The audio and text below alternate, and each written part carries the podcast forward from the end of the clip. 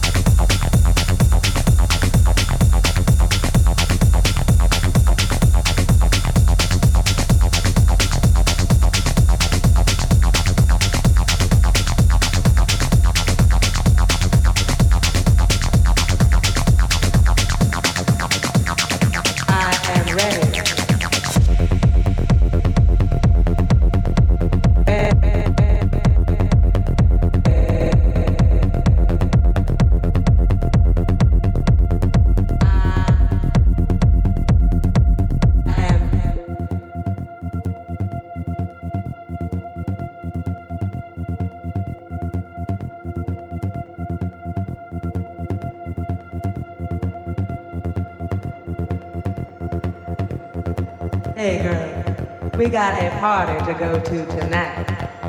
But All right, I've been saving up all day just for